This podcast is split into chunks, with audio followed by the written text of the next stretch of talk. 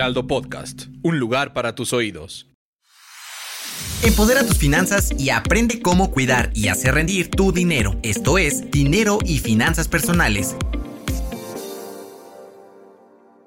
En tus planes está comprar tu primer departamento o casa. Quédate en este episodio de Dinero y Finanzas Personales porque te explicaremos todo lo que necesitas saber para lograrlo. Soy Diana Zaragoza y está conmigo Bernardo Silva. En este episodio les explicaremos el ABC del crédito hipotecario para que puedan tener un panorama completo de los pasos al solicitar este financiamiento cuando lo realizas por primera vez. Mucho gusto, Bernardo. Cuéntanos, ¿qué es lo que debemos saber si por primera vez vamos a tramitar un crédito hipotecario? Hola, Diana, muchas gracias por este espacio. Un crédito hipotecario, la manera más simplista, es un crédito que te da una institución financiera para que te ayude a comprar un inmueble. Normalmente, estos créditos tienden a tener una tasa de interés baja, es decir, baja pues, unos 9, 10, 11%. La tasa de interés tiende a ser fija y tienden a ser compromisos a 20 años. Entonces, en, en resumen, más o menos así sería la manera más simplista de verlo. ¿Y cómo funcionan estos créditos? Porque muchas veces pensamos que vamos a generar una deuda, pues como decías, a un plazo pues de 10, 20 años. Entonces, ¿estas tasas de interés son fijas o son variables? O sea, las tasas de interés son fijas en general, ¿no? Antes, eh, el Infonavit tenía un producto que era en vez de salarios mínimos, pero ya hasta el mismo Infonavit ya lo pasó a, a tasa fija en pesos pues yo les diría que la gran mayoría de las instituciones tienen tasa de interés fija. Es que es muy importante saber esto para que la gente tenga en claro estas consideraciones al momento de realizar su primer crédito. También me gustaría que nos contaras cómo se realiza un crédito hipotecario desde cero. O sea, regresando al, al, más simplista del mundo, o sea, el crédito hipotecario es efectivamente un préstamo donde el inmueble que se va a comprar, es decir, la casa que se va a comprar, es la casa que se va a quedar en garantía. Entonces, ¿qué significa eso? Básicamente significa que el dinero solo lo puedes utilizar para comprar el inmueble en específico y la manera en que la institución financiera se cubre y por eso te pueden dar pues, tasas relativamente baratas es porque si llegara a un incumplimiento, la casa que se compró es la que se queda en garantía para, para que pueda ser en un momento pues, eh, recuperado el crédito en caso que haya un incumplimiento de pago. When you're ready to pop the question, the last thing you want to do is second guess the ring. At BlueNile.com, you can design a one-of-a-kind ring with the ease and convenience of shopping online. Choose your diamond and setting. When you find the one, you'll get it delivered right to your door. Go to Bluenile.com and use promo code LISTEN to get $50 off your purchase of $500 or more. That's code LISTEN at Bluenile.com for $50 off your purchase. Bluenile.com code LISTEN. Ok, actualmente se han diversificado como mucho las opciones si es posible realizar un trámite hipotecario desde tu celular. ¿Estas plataformas son seguras o hay que tener algunas consideraciones al momento de hacerlo? Sí, entonces, si quieres, déjame mover un poquito más en las opciones que tienen los clientes. Por favor. O sea, yo, yo, creo que la, las opciones se van a dividir como en cuatro grandes grupos. El, primer grupo es, va a ser como que las instituciones gubernamentales o del Estado, que en este caso van a ser primordialmente el Infonavit y el Fobiste. Entonces, la gran ventaja que tiene el Infonavit y el Fobiste es que las reglas son súper claras.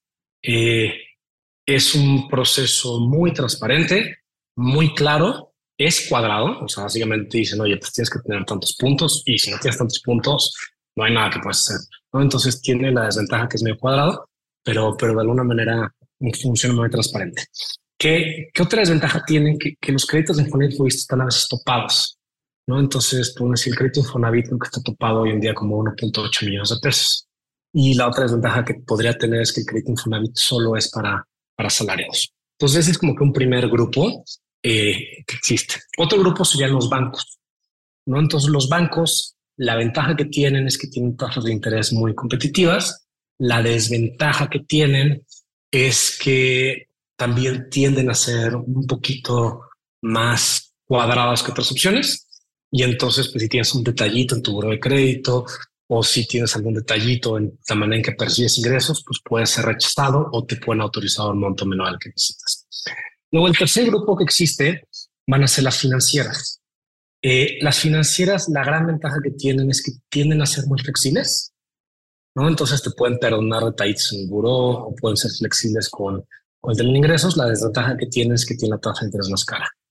Y luego están saliendo unos modelos híbridos un poquito distintos, como es el caso de llave de nosotros, que es no somos ni banco, ni somos el gobierno, pero somos una estilo financiera que nosotros nos asemejamos más a un banco en el aspecto de que las tasas de interés que damos son pues bajas, eh, pero no somos tan cuadrados como el banco.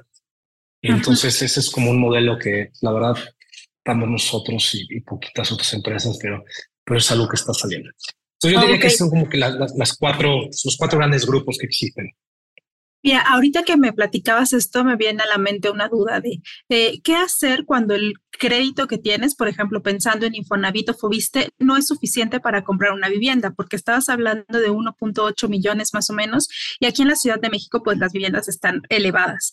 Eh, ¿Qué se puede hacer en esos casos para llegar a completar ese monto? ¿Se pueden sumar créditos, por decirlo así, uno bancario y uno que ya tienes en Infonavit o Fobiste? Sí, o sea, existen programas.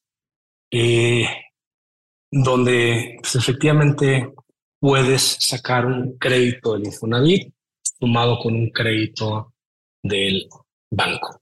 O en este caso, si fuera con nosotros con llave, pues sería un crédito del, del Infonavit con un crédito llave. Ese producto es un producto muy específico que se llama Cofinavit. Eh, entonces, pues puedes hacer eso. Entonces, ¿cómo funciona el producto? Pues el Infonavit te presta una parte, el banco, el estudio financiero te presta otra parte. Y entonces allá puedes acceder a un monto muchísimo más grande. Adicionalmente, ya me da adentrándonos a este producto en particular, ese producto en particular tiene una ventaja adicional importante, que es una cosa que llaman la subcuenta de la vivienda, que sin entrar en mucho detalle, es básicamente cierto dinero que es tuyo, es tuyo, es del derechohabiente, es de, la persona que venido trabajando y ese dinero se puede usar para pagar el enganche o para pagar incluso los mismos gastos que se generan del crédito que usamos las escrituración. Entonces, al, final lo que le conviene mucho al usuario es, eh, pues va a tener que comparar honestamente diferentes opciones, va a tener que comparar el Infonavit, los bancos y pues algunas financieras como, como pueden ser nosotros, pues para ver cuál es la mejor opción. Claro, es que es importante tener opciones, sobre todo cuando vas a adquirir un bien que es tan importante como tu primer inmueble, ¿no? Ya sea una casa o un departamento.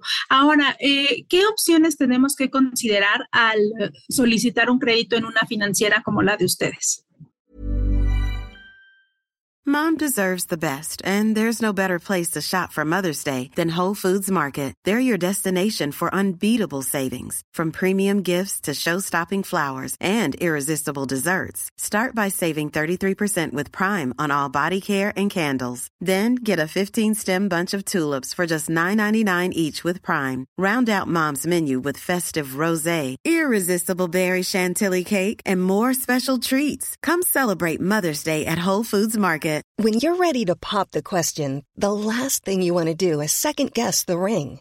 At Bluenile.com, you can design a one of a kind ring with the ease and convenience of shopping online. Choose your diamond and setting. When you find the one, you'll get it delivered right to your door. Go to Bluenile.com and use promo code LISTEN to get $50 off your purchase of $500 or more. That's code LISTEN at Bluenile.com for $50 off your purchase. Bluenile.com code LISTEN. O sea, a ver, yo, yo creo que es, es, importante definir cuál es el mejor crédito, ¿no? Y estoy un paso más atrás. Normalmente tú pensarías que el mejor crédito es el más barato y es el que tiene pues, menor CAT, tiene menor tasa de interés, ¿no? Yo, yo creo que eso es, es correcto para probablemente para el 10, 15% de la población más rica. Pero para el otro porcentaje de la población, pues muchas veces el mejor crédito es quien, quien te presta el monto que estás buscando o quien te presta eh, con el mejor enganche requerido. Entonces, entonces, un poquito lo que tiene que hacer el, usuario es pensarlo en diferentes dimensiones. ¿no? O sea, una dimensión es, oye, pues cuánto necesito de crédito, como un monto absoluto. Otra dimensión que necesitas es que todas las instituciones financieras en general te van a pedir que pongas un enganche. Entonces vas a tener que definir cuánto tengo que tener ahorrado pues para que me alcance para el crédito. Y un tercer elemento de comparación es decir, pues, qué tasa de interés o mejor, cuál es el CAT que me está ofreciendo cada una de las instituciones.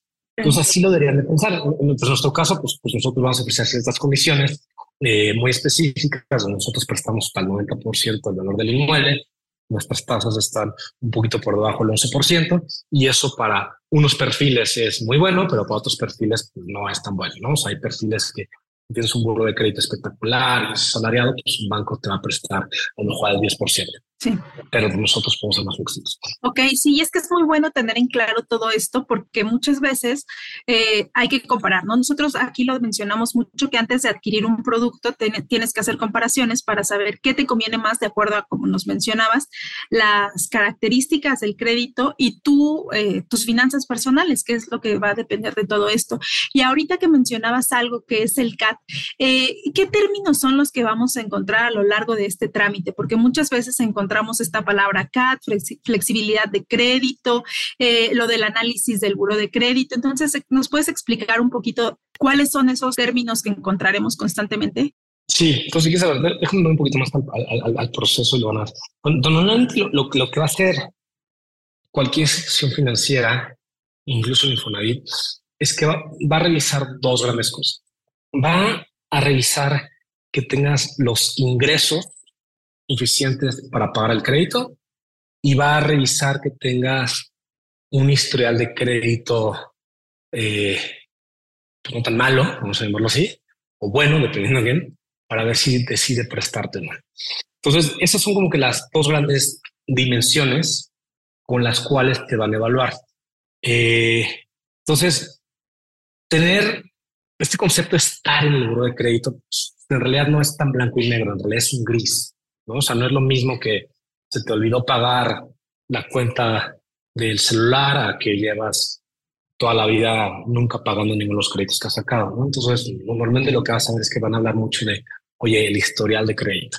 Y luego lo mismo va a pasar con la parte de tus ingresos, ¿no? O sea, no es lo mismo una persona que mensualmente eh, recibe un ingreso fijo a una persona que recibe un ingreso variable porque es un freelancer o es un arquitecto, entonces tiene mucha boleta en los ingresos. Entonces ahí es donde vas a ver un tema de, de requisitos y de criterios de elegibilidad que van a ser diferentes en cada una de las instituciones financieras, de esa flexibilidad. Ahora, con esos dos grandes elementos de cómo recibes ingresos y tu, tu de crédito, lo que el, la institución financiera te va a ofrecer es que van a ofrecer ciertas condiciones eh, del crédito. Entonces, los créditos hipotecarios tienen como cuatro o cinco elementos que son como el costo, que a veces el cliente no ve. Entonces, uno es la tasa de interés, ¿no? Y pues te pongo una tasa de interés. Pero luego dos, todos los créditos hipotecarios traen un seguro de vida y un seguro de daños y a veces un seguro de desempleo. Entonces, esos tres seguros te los, te los van a cobrar y cada quien te los va a cobrar de una manera diferente. ¿no? Entonces habrá un banco que te los cobra más barato y a uno que te los más barato y normalmente las coberturas son muy parecidas. Luego te van a cobrar comisiones, ¿no? Te pueden cobrar una comisión por apertura, que es una comisión que pagas una sola vez al momento que utilizas el crédito y luego hay una comisión de administración mensual, ¿no? Entonces esos créditos, pues mes con mes te cobran las comisiones. Entonces todos esos elementos que te acabo de decir, eh, pues al final se vuelve muy difícil para el cliente comparar. Entonces, todas las instituciones financieras estamos obligadas a publicar el CAT. Entonces, el CAT, que es un acrónimo para decir costo anual total, lo que te intenta decir es cuál es el costo del crédito en términos porcentuales si le sumaras todo esto que te dije, ¿no? Los seguros, la tasa de interés y las comisiones, tanto apertura como mensual. Ok, bueno, pues nos explicaste perfecto qué es esto del CAT y lo que tenemos que tener en consideración, porque muchas veces eh, no entendemos y no hacemos una comparación adecuada al momento de querer adquirir un crédito. Otra cosa que me gustaría preguntarte es sobre los gastos adicionales, porque muchas veces no tomamos en consideración, por ejemplo, lo del enganche. Hace rato nos mencionabas que pues de esto depende mucho. Imagino que similar a cuando quieres adquirir un auto, ¿no? dependiendo entre mayor enganche des, pues te va a convenir más a lo largo para tus mensualidades. Pero además de eso, eh, hay otros términos que se escuchan como avalúo o gastos por escrituración y notariales. ¿De esto qué nos puedes decir? Claro. Entonces, así que desafortunadamente, el comprar una casa en México, sea con crédito o sin crédito, va a generar costos adicionales. Estos costos adicionales, nuevamente con o sin crédito, los van a dividir yo creo que en todo lo que te cobra la, notaría. Entonces, ¿qué, qué, es el notario? ¿Qué es la notaría? Imagínense que el, notario es el encargado de decir, oye, la casa que antes era de Diana, ahora va a pasar a ser nombre de Bernardo, si es que yo te estoy comprando tu casa. Y si es con un crédito hipotecario, entonces ya va a pasar al nombre de Bernardo con un crédito hipotecario llave, por decirte algo. Entonces, el, el, hacer esa transacción genera costos, genera costos de, de, la notaría, pero también genera impuestos. Entonces, el comprador te paga impuestos y también para que se pueda ejecutar eso, se tiene que hacer un avalúo. Entonces, lo que va pasando nuevamente con o sin crédito es que se van a tener que pagar dependiendo del estado de la república en el que estés, entre el 5 y como 8 o 9% del valor del inmueble. Eh, hay una excepción a eso, que te lo digo, pero, pero, pero entonces, pues ese, ese, monto, pues desafortunadamente es un, es, un gasto que se genera, es un costo que se genera.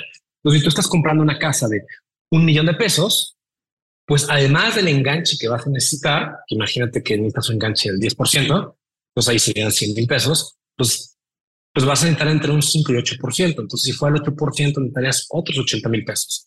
Entonces, afortunadamente, para comprar una casa de un millón de pesos, necesitas tener ahorrados 180 mil pesos. Y esa es una como triste realidad. Ahora, ¿dónde se rompe esta excepción? Eh, en la Ciudad de México hay una cosa que se llama la jornada notarial. Y entonces, sobre todo para inmuebles eh, menores a 2, 3 millones de pesos, eh, no me voy a meter detalle de eso, la parte de los impuestos se te perdona. Entonces, el costo en realidad es como entre 2% del valor del inmueble. Entonces, pues esa diferencia pues te ayuda. Hey, it's Paige DeSorbo from Giggly Squad. High quality fashion without the price tag. Say hello to Quince. I'm snagging high-end essentials like cozy cashmere sweaters, sleek leather jackets, fine jewelry, and so much more. With Quince being 50 to 80% less than similar brands. And they partner with factories that prioritize safe, ethical, and responsible manufacturing. I love that. Luxury quality within reach. Go to quince.com slash style to get free shipping and 365-day returns on your next order. quince.com slash style. Eh, entonces, al final lo que tiene que pensar la persona que quiere comprar un inmueble es que, pues sí tienen que entender que, que tiene que tener pues bastante dinero ahorrado, ¿no? O sea, tiene que tener al menos el 10% del enganche, más los gastos notariales, y si va a ser la primera vez que sale de su casa o lo que sea, pues también tiene que invertir en muebles, ¿no? Entonces, pues normalmente, muchas veces, desafortunadamente, todos creemos, la primera vez sobre todo, que si te quieres comprar una casa, pues a lo mejor te lo puedes pagar con crédito y claro, pues no. O sea, el, la institución financiera te pide un enganche y adicionalmente te generan gastos. Y, y ahí es donde entra este concepto que te decía el Cofinavit la subcuenta de la vivienda, que, que, que esta subcuenta de la vivienda es tu dinero. Entonces, ahí este programa de sacar el crédito Cofinavit es un gran programa porque tienes dinero ahorrado y ese dinero lo puedes usar para el enganche. Entonces, esto, e-, ese porcentaje que te decía, pues se ve disminuido porque ese dinero es como si fuera tu dinero, lo puedes usar para eso. Perfecto. Bernardo, pues muchísimas gracias. La verdad es que nos explicaste súper bien todo lo que necesitamos saber a grandes rasgos y un panorama muy eh, extenso y muy amplio. Realmente sí fue como una ABC y una guía básica para entender un crédito hipotecario. Eh, agradecemos mucho que hayas estado aquí con nosotros en este podcast de dinero y finanzas personales. Bernardo Silva, CEO de Llave. Y pues bueno, recuerden que conocer las letras chiquitas y entender los conceptos básicos hace la diferencia para que puedas tomar una buena decisión para tus finanzas personales. Esperamos que esta guía les sea útil para su próximo proyecto. Muchas gracias, Bernardo. Muchas gracias, Diana. No te quedes con la duda. Compártenos tus preguntas en las redes sociales del Heraldo de México. Esto fue Finanzas Personales.